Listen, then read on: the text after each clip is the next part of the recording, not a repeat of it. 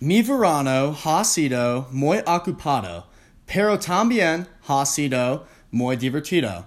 En mayo y julio, en general, yo quedaba en Evergreen porque yo tenía baloncesto por mi equipo de escuela y mi equipo de Nike en Denver.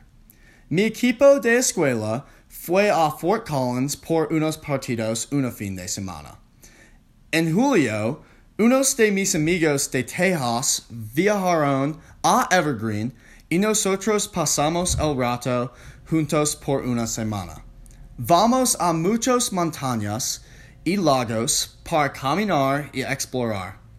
Ahora yo tengo un descanso pequeño en mi horario, pero la semana próxima yo iré a Milwaukee por un torneo grande de baloncesto.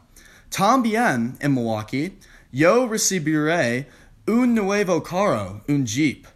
Yo seré en Colorado hasta agosto y en agosto, antes de escuela, yo visitaré Oklahoma, Notre Dame, Duke y Vanderbilt por la universidad. Todos en todos, ha sido un verano bueno en continuará a ser. En mi año señor de escuela secundaria, yo quiero que yo puedo mantener mis notas donde ellos ha sido.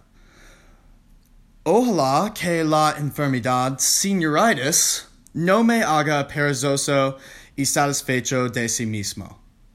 Espero que mi año señor sea muy divertido, pero también sea fructífero.